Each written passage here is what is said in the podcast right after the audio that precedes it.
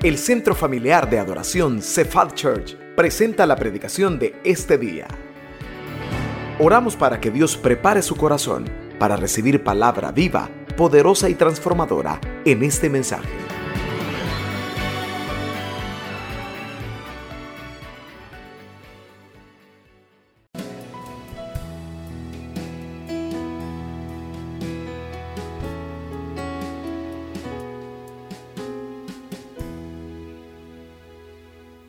Gracias hermanos por su fidelidad con diezmos y ofrendas. Como siempre le decimos, de o no de, Dios siempre nos bendice. Dios en su fidelidad siempre nos bendice. ¿Cuántos dicen amén? ¿Por qué no me ayuda orando para que sea el Señor el que nos hable a través de su palabra? Cierre sus ojos, por favor, pero pídale a Él que le hable. Cierre sus ojos en esta hora y oramos. Señor, te damos gracias en el nombre de Jesús Gracias por la oportunidad que nos das, mi Dios, de estar acá. Gracias, Padre, porque permites que en esta hora podamos alimentarnos de tu palabra.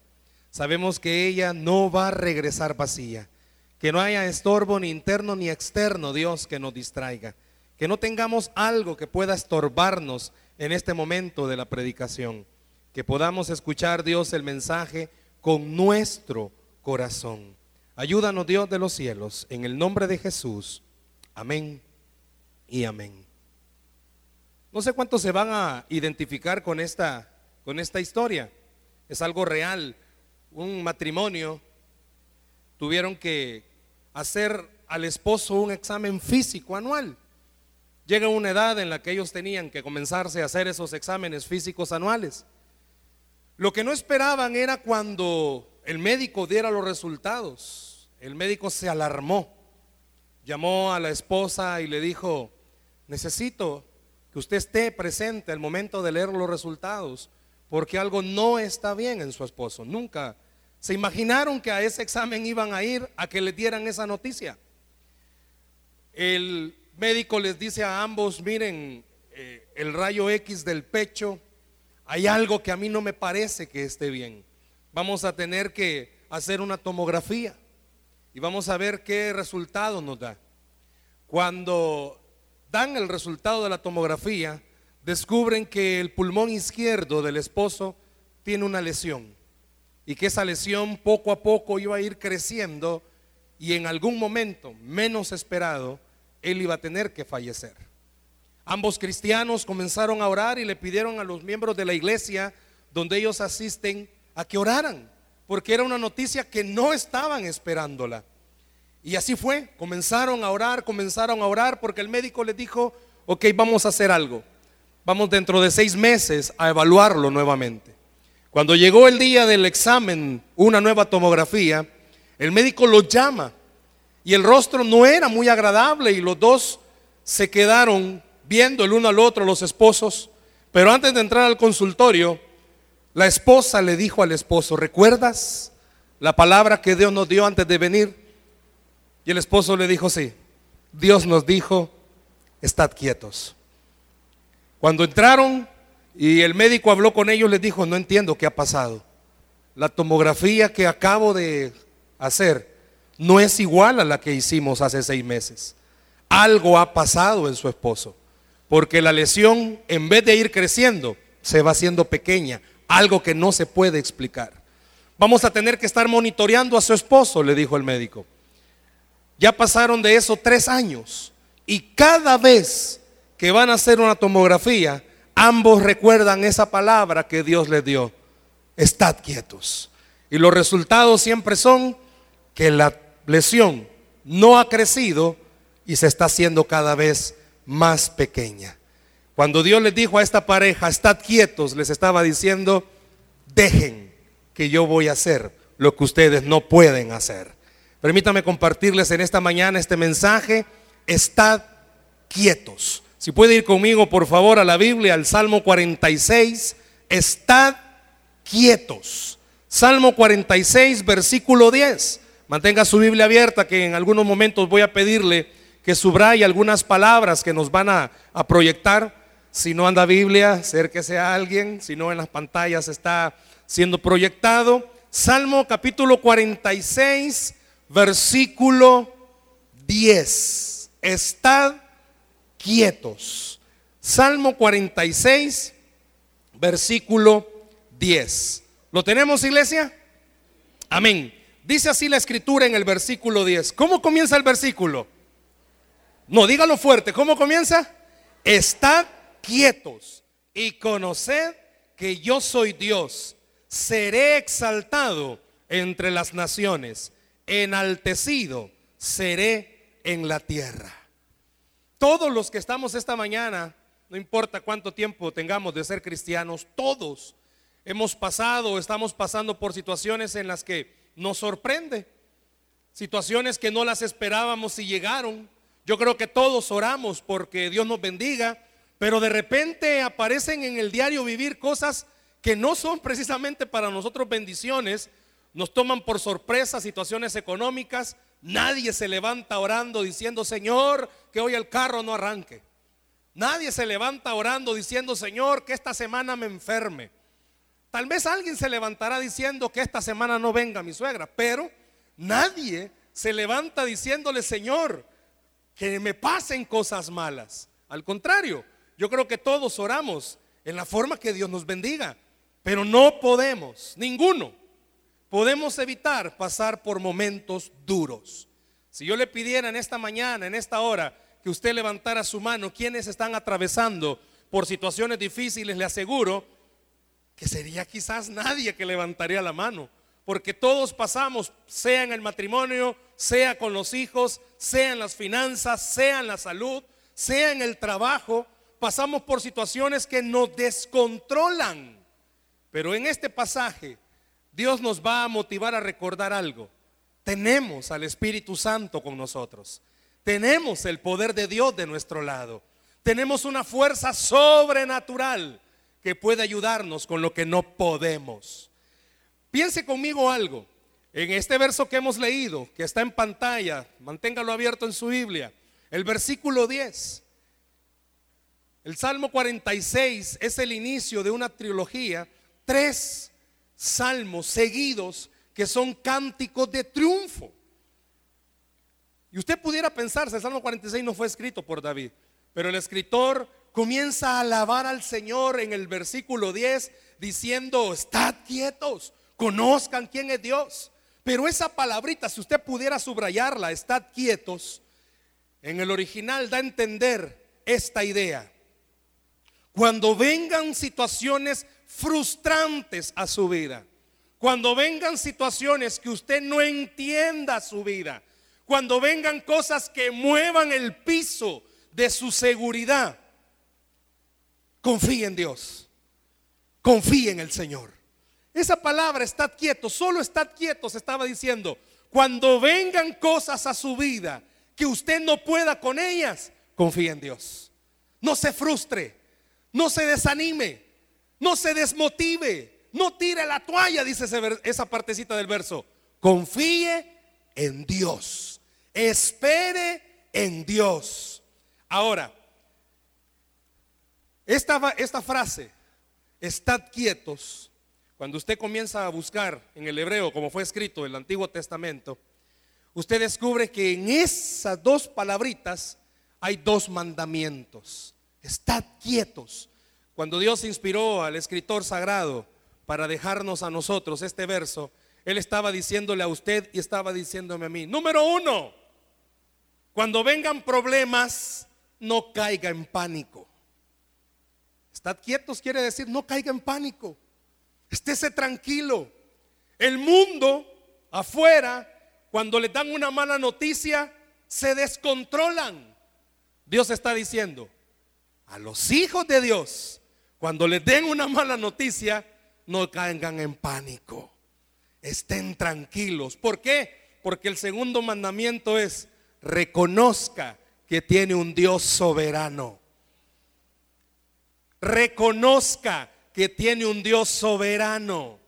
¿Sabe? Uniendo los dos mandamientos, ¿sabe qué está diciendo? Esa palabrita.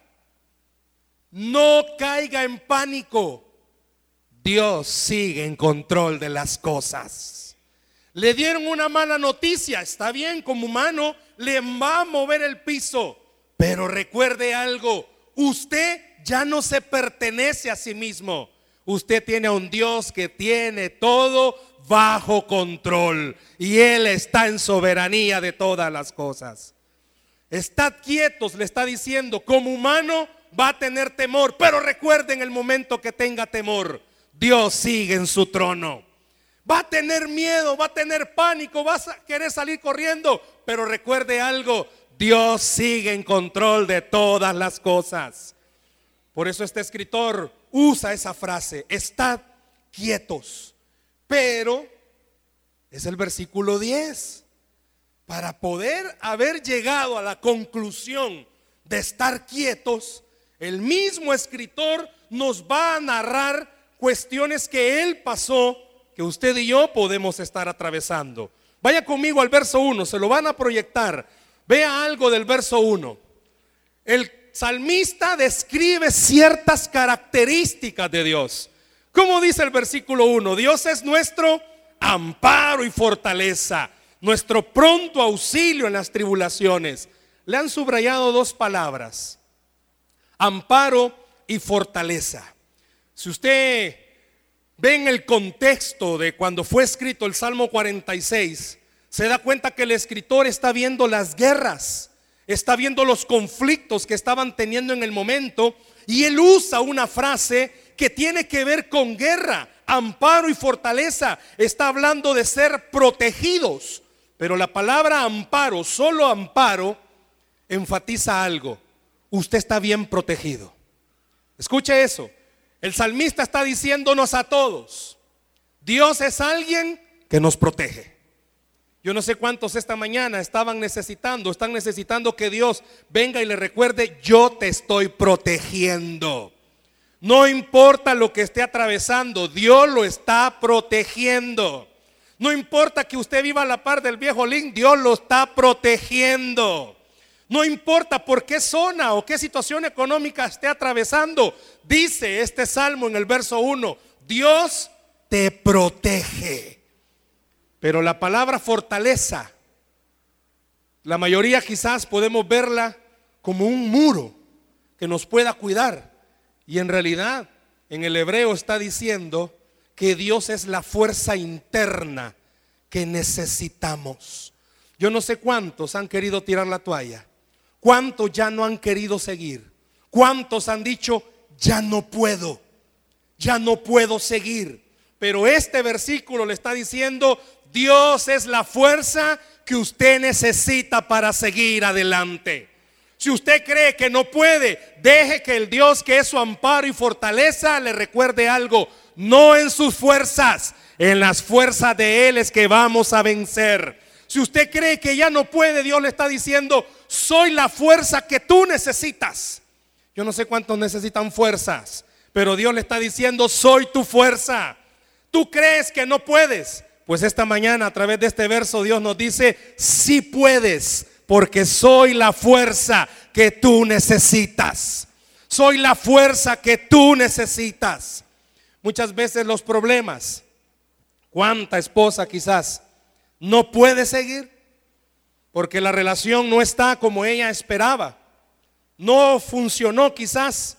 Hay momentos en los que en el matrimonio quizás no era lo que se esperaba. Y muchos quieren tirar toallas. Muchas oran diciendo, Señor, cámbiamelo y tienen en la mente a Brad Pitt, cámbiamelo. Pero sigue viendo ahí, ¿verdad? A, lo que tiene, dice, cámbiamelo. Y no tiene fuerzas para seguir. Porque a veces, seamos honestos, en la iglesia nos es tan fácil ser buenos. Es en la casa donde tenemos que demostrar si somos buenos.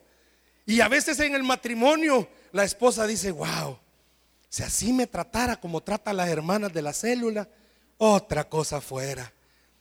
Dame fuerza, Señor, pero para matarlo. Bueno, si se ríe es porque más de alguna hora. O cuánto esposo ora para que Dios le dé fuerza. Porque, pues sí, ¿verdad? Pero ese es tema de otro día. Pero este verso está diciendo algo. Dios es tu fuerza. Si usted cree que ya no puede, si usted cree que es demasiado lo que está viviendo, si cree que después de uno vino la otra y el otro y el otro problema y usted no puede, Dios le está diciendo en esta mañana, tú sí puedes, porque yo soy tu fuerza.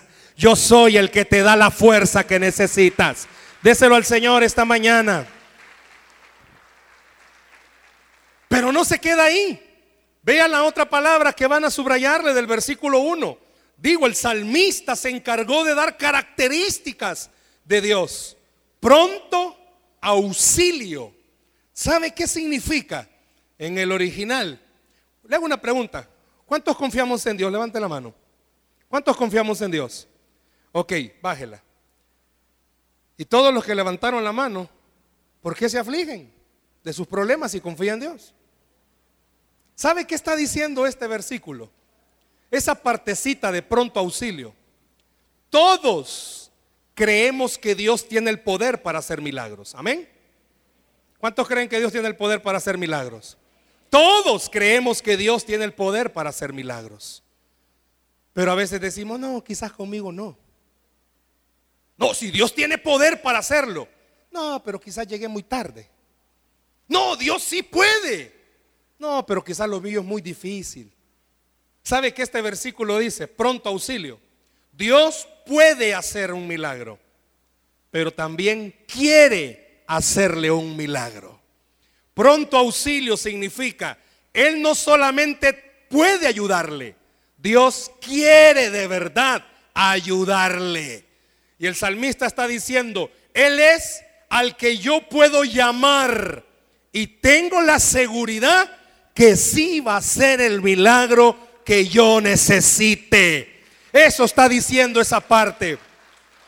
No solamente dice, eh, muchos hasta lo cantamos, Él es nuestro pronto auxilio en la tribulación, sino que el salmista está diciendo, mire, le voy a presentar a Dios y le voy a decir algo. Dios no es un Dios al cual usted va a orarle. Y vamos a ver qué pasa. A veces cuando usted hace un negocio dice, bueno, hagámoslo, a ver qué resulta. Con Dios no es así. El salmista está diciendo, si de verdad va a creer que Dios es su amparo y fortaleza, tenga la certeza de esto. Cuando usted lo busque, sí lo va a encontrar. Porque Él no solo puede ayudarnos, Él quiere ayudarnos. Y el salmista comienza de esa forma a describirlo. Pero pasa algo. porque el salmista se encarga de dar esas características? Ve el versículo 2. Hay unas palabras que van a subrayarle en el versículo 2. Usa figuras de tierra y montes. Por tanto, dice, no temeremos aunque la tierra sea movida y se traspasen los montes al corazón del mar. ¿Sabe que este versículo 2 está diciendo algo? Usa dos figuras, tierra y monte. Hágame un favor. ¿Quién de ustedes puede mover la tierra? ¿Quién de ustedes puede ir a mover este volcán que está enfrente? Nadie. El salmista está poniendo algo y dice, lo que para el ojo humano es estable y comience a moverse, escúchelo, lo que para el ojo humano es estable y comience a moverse, al humano lo vuelve inestable. ¿Qué está queriendo decir entonces? Que aunque lo que para usted le dé estabilidad, yo no sé qué le da estabilidad a usted. Algunos su estabilidad y están bien porque tienen finanzas, porque tienen salud, porque tienen casa, tienen un buen trabajo. Y a veces cuando se pierde finanzas, se pierde casa o se pierde trabajo, nos ponemos inestables. Este verso dice, aunque lo que para usted le dé estabilidad comience a ponerse inestable, recuerde algo, Dios sigue estando estable. Nada puede moverlo a Él. Aunque sus finanzas desaparezcan, Dios sigue estando estable y Él sigue estando en el trono. Aunque las enfermedades comiencen a aparecer a su vida y usted se vuelva inestable en salud, Dios sigue siendo estable. El salmista está diciéndonos en este verso, los humanos ponemos nuestra mirada en las cosas que nos dan estabilidad, pero usted debería de comenzar a poner sus, sus ojos en quien sí le va a dar estabilidad. Aunque en este país comience a escucharse que la economía viene para abajo, Él sigue estando en su trono. Aunque la inseguridad vaya más fuerte y creciente, Él sigue estando en su trono. Aunque en su trabajo escuche que van a hacer recortes, Él sigue estando en su trono. Lo que para usted es estable y se comience a mover, Dios sigue siendo estable. Yo no sé si en esta mañana algunos han estado entrando en crisis en alguna área. Y eso los ha puesto tan valiente. Porque va a haber recorte, porque van a haber cambios. Solo quiero recordarle lo que este salmo está diciendo. Su Dios no tiene cambios. Él sigue siendo el mismo. Y si Él ya dijo que va a bendecirlo, hermano, hermana, lo va a bendecir aunque este país entre en crisis. Dios nos va a bendecir aunque esta situación económica esté difícil, porque Él sigue siendo un Dios estable. Aunque en su vida familiar todo se esté derrumbando. A usted quizás el hogar le daba estabilidad. Pues sí, sí es bonito entrar a casa y tener una familia estable. Puede ser que esta mañana esté alguien que no, que diga yo de verdad que nunca llegué a tener un hogar estable porque la situación que vivo en la casa es tan difícil. Pues esta mañana Dios le está diciendo, deja de poner tu mirada en tu casa, en los miembros de tu familia. Ellos no son los que te dan estabilidad. Es Dios el que le da estabilidad a su hogar aunque en su familia haya crisis, haya mala comunicación en su matrimonio, comience a poner su mirada en quien va a dar estabilidad completa y es el Señor. Este verso está diciendo, aunque la tierra se mueva y se traspasen los montes, no voy a temer. ¿Por qué? Porque Dios sigue siendo estable. Dele el aplauso al Señor si se lo va a dar. Vea el versículo 3. Vea el versículo 3. Aunque bramen y se turben sus aguas y tiemblen los montes a causa de su braveza. ¿Sabe qué quiere decir ese versículo? Se lo voy a decir en salvadoreño. Aunque venga una gran correntada detrás suya, usted no va a tener miedo, ni se va a mover. Era ya por el año 2006, teníamos una célula por eh, la zona de la Málaga. Y en esas fechas la Málaga, bueno, siempre ha tenido famosa por las inundaciones. Y tenía, no me acuerdo cómo se llaman esos condominios que están por el cuerpo de bomberos. Por ahí teníamos una célula. Y íbamos a dejar, a, teníamos una actividad y, la, y fuimos a dejar a la familia. Yo no me había percatado, no conocía, no vivía ahí. Pero la anfitriona, la dueña de la casa, me dijo, hermano, ya no siga avanzando. ¿Por qué, hermana, si falta? No, hombre, mire lo que viene ahí, me dijo. Venía la gran correntada. Y eh, en ese entonces tenía un carro pequeño, me iba a cubrir todo. No crea que, como buen cristiano, dije, bueno, enfrentémonos, el Señor va a abrir el mar nuevamente. No, vamos de retroceso, porque la correntada venía. Y si no me iba de retroceso, me llevaba. ¿Sabe qué este versículo dice? Esta es la idea que da el versículo. Usted está parado y ve que viene la correntada de problemas. No haga lo que el mundo hace, que sale corriendo. Quede separado porque va a comprobar el poder de Dios sobre su vida. Aunque venga la gran correntada, eso está diciendo, aunque bramen y se turben las aguas y tiemblen los montes a causa de su braveza, no se mueva, porque va a conocer cuán grande es nuestro Dios. Va a conocer al poder del omnipotente sobre su vida. A alguien en esta mañana Dios le está diciendo, no abandone el barco, no tire la toalla, es fuerte lo que ha venido sobre usted, pero es más fuerte el que va a protegerlo. Es más fuerte el que está de su lado. El salmista está poniéndonos esta idea. Fíjese bien, por eso es que en el verso 10 pudo llegar a decir, estad quietos, no se mueva, aunque sienta que se salió del control todo, no se mueva.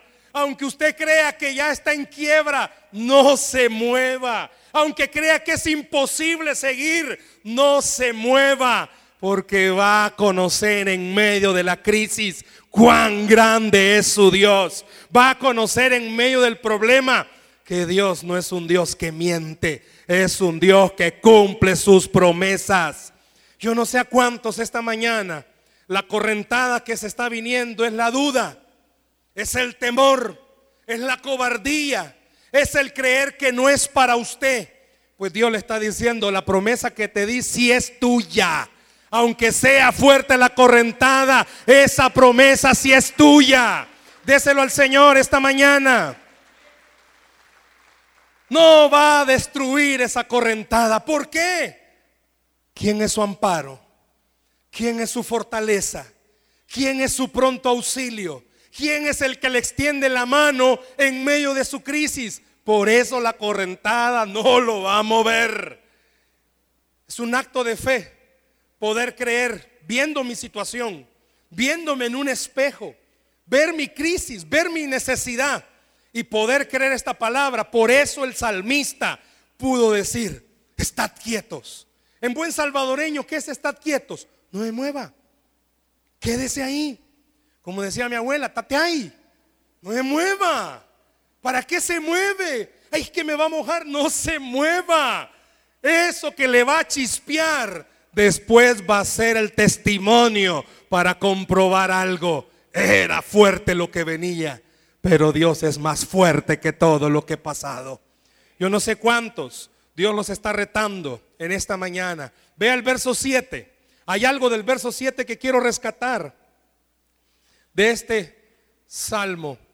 Mire cómo comienza el escritor diciendo, Jehová de los ejércitos, ¿qué dice? No, pero no lo oigo convencido. Jehová de los ejércitos.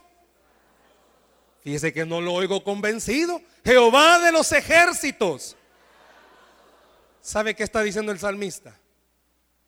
Dios está con usted. Pocos lo creen. Dios está con usted. Ahí en su casa donde se agarran, Dios está con usted. Ahí en el carro, porque aquí entran de la mano, pero en el carro entran peleados. Ahí en el carro, Dios está con usted. En su trabajo, aunque usted tenga de compañero, de jefe a Satán, Dios está con usted. Aunque usted tenga de vecino a Lucifer, Dios está con usted. Eso está diciendo el salmista. Mire, a pesar de cualquier cosa que yo me enfrente, no va un soldado conmigo. ¿Quién dice que va? Jehová de los ejércitos. ¿Sabe que este salmo está diciéndole algo? ¿Por qué no se va a mover? Todos conocen esa historia, ¿verdad? En los colegios, en las escuelas, el hermano menor y el hermano mayor. Que todos, eso es lo que se esperaría, va que el mayor defendiera al hermano. Hoy no, hoy el hermano mayor, va, dale.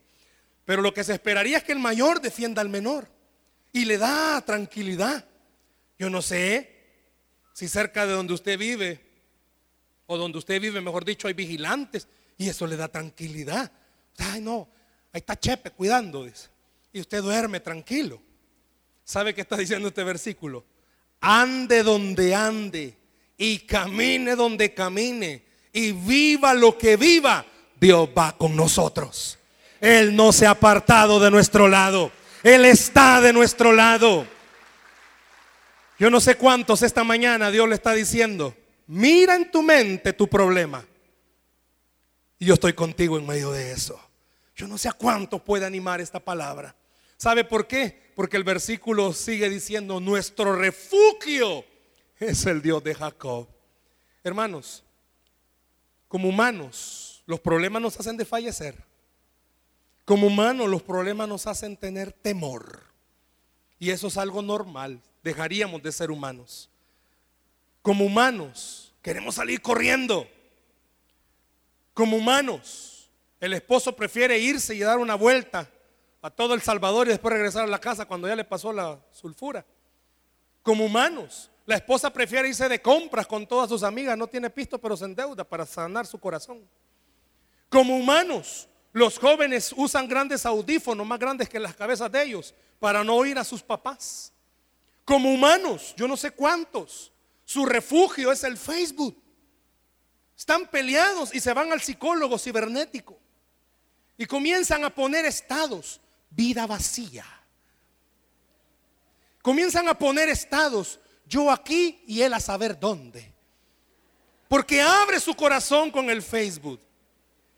comienzan a poner de todo, fotos, comiendo y solos, porque esa es su forma de decir, me siento mal, no sé qué hacer, ya fui a consejería, ya lo llevé a esta liberación, ya hicimos de todo, yo veo que esto no funciona. Pues Dios le está diciendo, cuando creas que la crisis está más difícil, recuerda algo, yo estoy ahí contigo. Cuando crees que no hay nadie, yo estoy ahí contigo. Cuando crees que tus lágrimas son por gusto, yo estoy ahí contigo. Cuando crees que de madrugada es por gusto porque nadie te escucha, yo estoy ahí contigo. Eso está diciendo este verso. Y no solo dice, estoy contigo. ¿Qué frase? ¿Cómo está tipificando el salmista a Dios? Como alguien que va a pelear por nosotros. Y está diciendo el versículo que no solo está con nosotros, está diciendo estoy contigo y voy a pelear por ti. Yo no sé a cuánto de verdad los convence eso, que Dios va a pelear por usted. ¿Qué crisis tiene ahorita? Dios va a pelear por usted. Pero no se mueva. Y ya vamos a ver qué significa no moverse. No se mueva.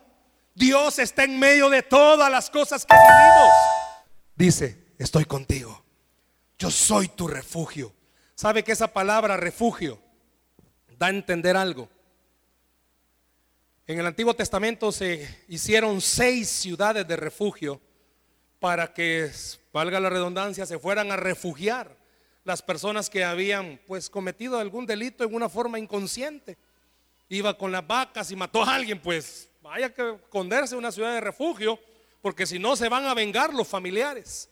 La ciudad de refugio significaba, si alguien estaba en una ciudad de refugio, nadie podía hacerle nada. ¿Y sabe qué está diciendo este verso? Usted está en el mejor refugio y nadie puede tocarte porque el Señor te está cuidando. Hay un verso de la escritura que refuerza esto. Ninguna arma forjada va a prevalecer contra nosotros, porque Él es nuestro refugio. Él es el que nos cuida. Él es el que nos cuida.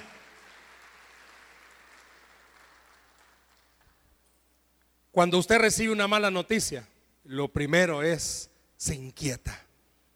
Aquí está un hermano, yo le pedí permiso él es miembro de nuestra red. Tiene un testimoniazo. Ha sido el único caso en El Salvador que pasó por radioactividad.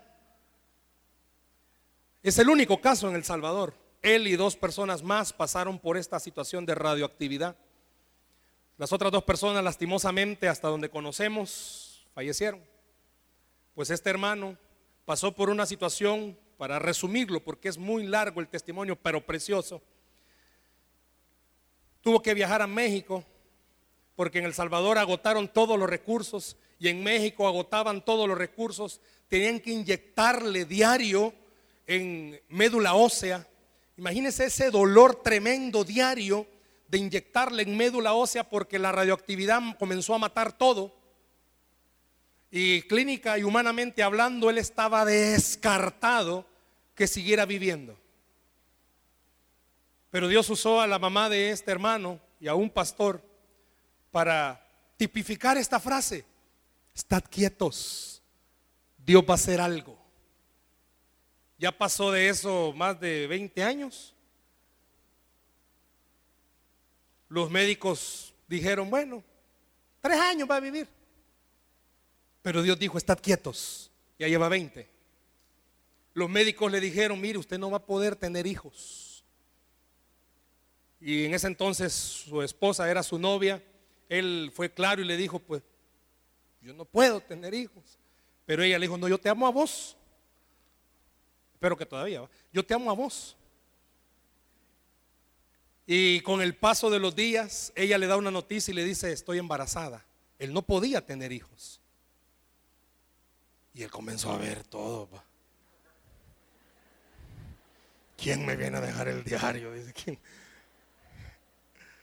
Y los el médico, es más, que le estaba, lo estaba tratando, que le dijo, usted no puede tener hijos. va y le dice, doctor, sabe que mi esposa está embarazada. Y le dijo, usted es un tonto, por no decir otra palabra que le dijo. Sabe que esa criatura puede nacer con mil y un defectos. Este año, el chico cumple 16 años siendo un niño sano, porque Dios le dijo a él, estad quietos. Los médicos dicen esto, estad quietos, vas a conocer quién es Dios. Puede ser que esta mañana Dios le esté diciendo lo mismo a usted. Le han dicho algo y Dios le está diciendo, estad quietos, deja que todavía no ha aparecido lo mejor. Vea nuevamente el verso con el que comenzamos, versículo 10. ¿Qué es lo que el escritor estaba diciéndonos? ¿Por qué quiere que estemos quietos y no nos movamos? Porque vamos a conocer? Que yo soy Dios. Y no solo eso, seré exaltado entre las naciones, enaltecido, seré en la tierra. ¿Sabe qué le está diciendo Dios? No te movas. Todos los que dudaron que iba a pasar algo, van a ver cómo la mano del Señor te levantó y te bendijo. Estad quietos, deja que el Todopoderoso lo haga. Yo no sé a cuántos esta mañana Dios le está diciendo, no te movas, sé que ya no aguantas, no te muevas. Tu familia te echa en cara que dónde está tu Dios, no te movas. Va a ser testimonio para tu familia Qué grande y poderoso es el Dios al cual usted le sirve y le cree. No se mueva. No permita que el estado de ánimo lo mueva. Gloria al Señor. Como humanos tomamos malas decisiones en ciertas etapas. Con hambre nunca tome decisiones, hermano. Jamás tome decisiones con hambre. Triste, peor, no tome decisiones. Enojado no se diga. ¿Cuántos de los que estamos acá en esos tres estados de ánimo hemos tomado decisiones? Porque nos desesperamos. Una etapa, más de alguna ocasión lo he comentado en mi vida en el ministerio cuando comencé.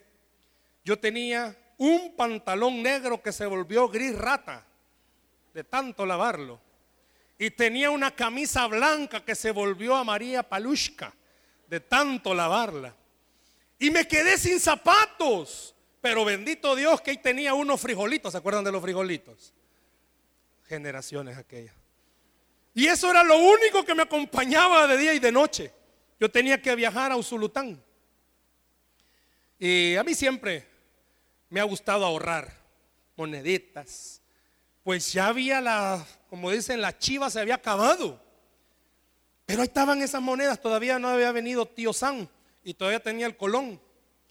Y tenía las de 25, ¿se acuerdan esa vieja historia? Y comencé para Usulután en aquel entonces valía 12 colones el pasaje. ¿Conocen Usulután? Chulton, queso fresco. Viajaba. La cosa fue que me las eché en la bolsita. Cuando ya venía el cobrador, pues los buses iban llenos, yo iba parado. Cuando venía el cobrador, saco mis monedas, y el motorista hace un frenón, benditas monedas salieron volando. Imagínense las conmigo en cámara lenta, todas las monedas volando. Y comencé a tener un, pero un ataque en mi corazón. Mis ojos se llenaron de lágrimas. El cobrador ya me podía, como viajaba todos los fines de semana. Se acerca y me dice, no, tranquilo. Imagínense cómo me dijo. Tranquilo, pastor, ahí después me lo paga. Y yo me quedé, pastor. Créame, mi humanidad, cuando me bajé de ese autobús, yo dije, Señor, ¿qué estoy haciendo? No tengo pisto. ¿Y cómo me regreso? Y mira la ropa con la que ando. Tenía a mi hijo, tengo dos hijos, mi hijo mayor, en ese entonces tenía como un año. No había. Y le digo, Señor, ¿y qué voy a hacer? Estoy creyendo que estoy en la obra. Y Dios no me dijo, estad quietos. Me dijo, no deje de creer. No deje de creer. Eso me lo dijo hace 12 años. No deje de creer. 12 años después le digo, no es que tengo abundancia, pero no he dejado de creer, porque he conocido que Dios pone donde yo no veo, hace que compremos sin dinero, mueve lo que yo no puedo mover, cambia lo que yo no puedo cambiar y da lo que yo nunca puedo tener. Y mucha gente ha visto y ha conocido de dónde Dios nos ha traído y ha servido de testimonio algo. No es que tenga aquí, es que tengo ahí. Y usted no tiene aquí, pero tiene ahí en los cielos. Déselo al Señor ese aplauso. Por eso puedo decirle con toda seguridad, no se mueva, estése quieto. Es difícil lo que está viviendo, yo lo quizás lo puedo entender, lo puedo comprender, que es llegar a casa y tener un hijo que tiene hambre y no había para comer. Puedo entender lo difícil que es quedarse sin trabajo y saber que había que pagar cuestiones. Pero también quiero que entienda algo. Yo no tenía, pero ese Dios me estaba diciendo siempre, date quieto, porque yo sí tengo.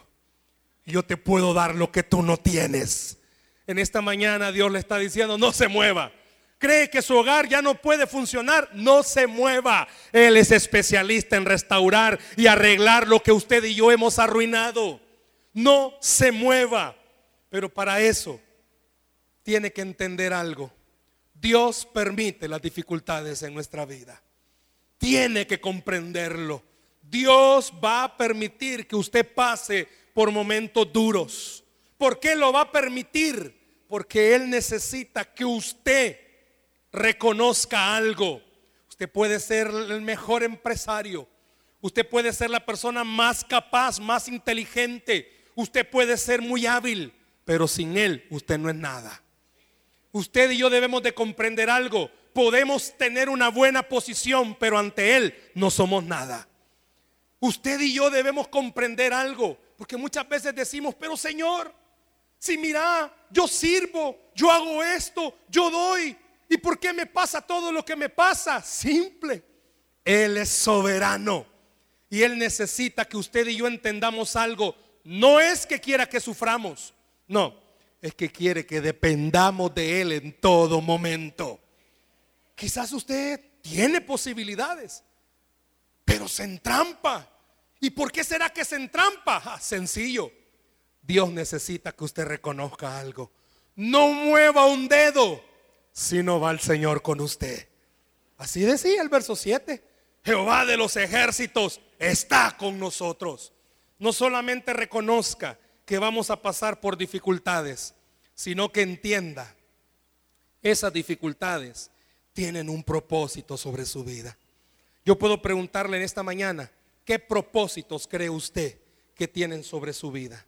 Quiero ir terminando con esto. Le van a proyectar eh, Romanos 8:28 en la versión normal. Ponelo, porfa. Todos conocemos este versículo, ¿sí? Todos, hasta de memoria. ¿Cómo dice? Y sabemos que a los que aman a Dios, todas las cosas les ayudan bien. Esto es a los que conforme a su propósito son llamados. Lo conocemos. ¿Sabe que la traducción amplificada en inglés da una mejor comprensión del original griego. Me tomé el atrevimiento de escribirlo. Vean la versión amplificada en inglés. Si lo lee conmigo. Y nosotros sabemos, mire cómo está entre paréntesis, con gran qué? Seguridad. No solo sabe, sino que con gran seguridad que Dios, vea lo que dice en paréntesis, quien está profundamente interesado en nosotros. Mire, en mayúscula lo pusimos. Hace que todas las cosas trabajen juntas en un plan para bien de quienes lo aman, a los que son llamados conforme a su plan y su propósito. ¿Sabe que la versión amplificada dice que todas las cosas como juntas ¿Qué quiere decir eso, hermano? Comience a poner en su mente las piezas de todo lo que usted ha vivido hasta el día de hoy. Júntelas y se va a dar cuenta de algo. De verdad que me ha ayudado a bien haber conocido al Señor en la tribulación. A veces solo vemos el problema. ¿Y por qué me pasó esto hoy? Tranquilo, dice el Señor. Ponga todas las cosas juntas y se va a dar cuenta de algo. No lo asaltaron por casualidad. No falló ese negocio porque no la supo hacer. No perdió lo que perdió por algo. No, júntelo todo y se va a dar cuenta de algo. Todo le ayuda bien a los que amamos a Dios. En esta mañana Dios le está diciendo, quizás no me has entendido por qué he permitido eso en tu vida. Pero cuando tengas todas las cosas juntas vas a entender que Dios es bueno y para siempre su misericordia. Y los que amamos a Dios, todas las cosas juntas nos van a ayudar a bien. Por eso es que el salmista pudo decir, no se mueva, porque Dios va con nosotros. No se mueva, porque va a conocer el mundo entero algo. Sus amigos, sus familiares en su lugar de trabajo van a conocer algo. Dios es bueno y para siempre su misericordia. Al que cree todo le es posible. Denle un aplauso al Señor, por favor, esta mañana. Estad quietos, no se mueva.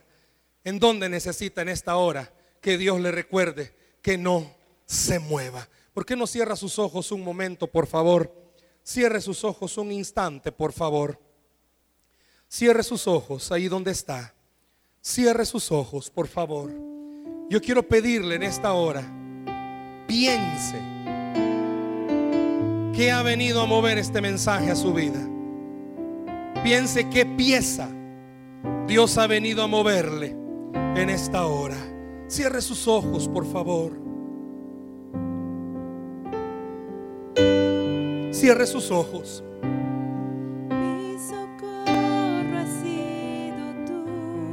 Yo no sé cuántos pueden decírselo a Él. Y en la sombra de tus alas yo me gozaré.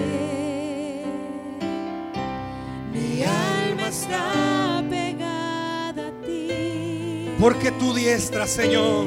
Porque tu diestra. Dígale, me ha sostenido hasta el día de hoy.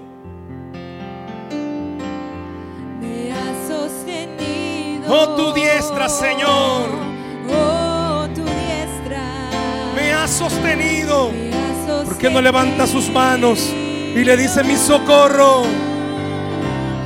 Mi socorro ha sido tú. Levante sus manos a Él en esta mañana.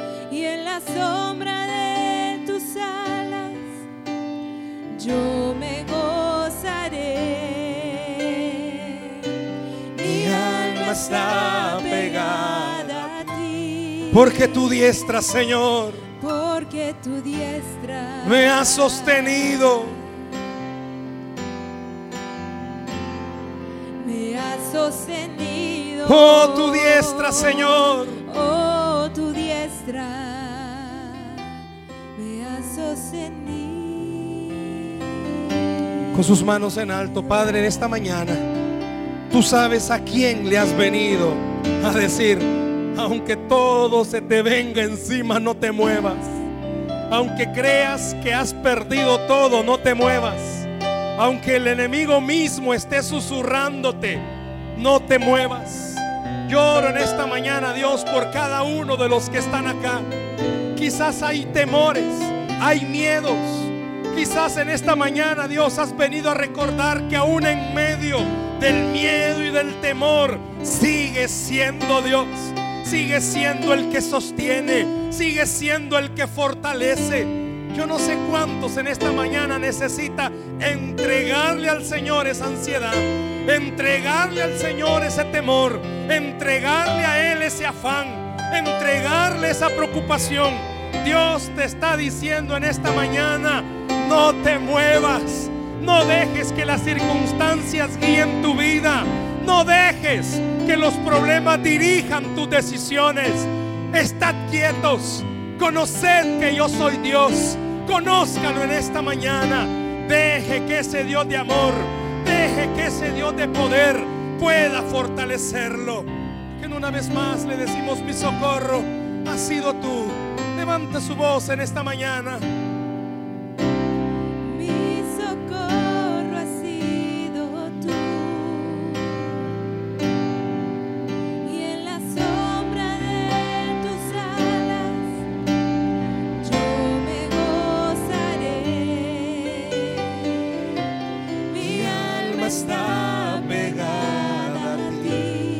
Porque tu diestra, Señor.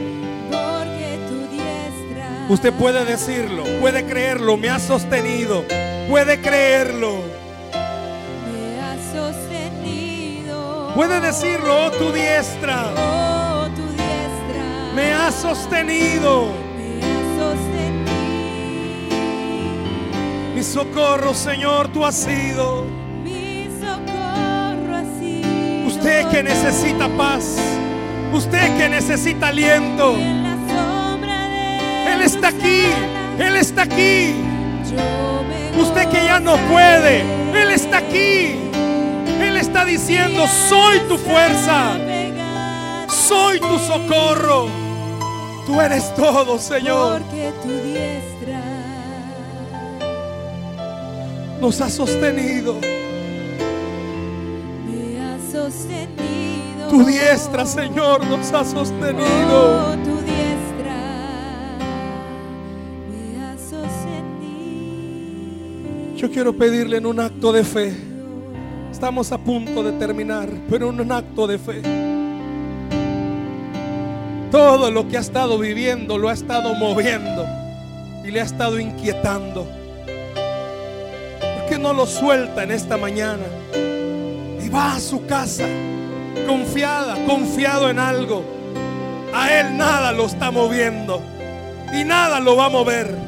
Él tiene el control total. Porque en un acto de fe no suelta lo que a usted le está inquietando. Y le dice, Señor, te entrego esto. Lo que me ha robado la paz.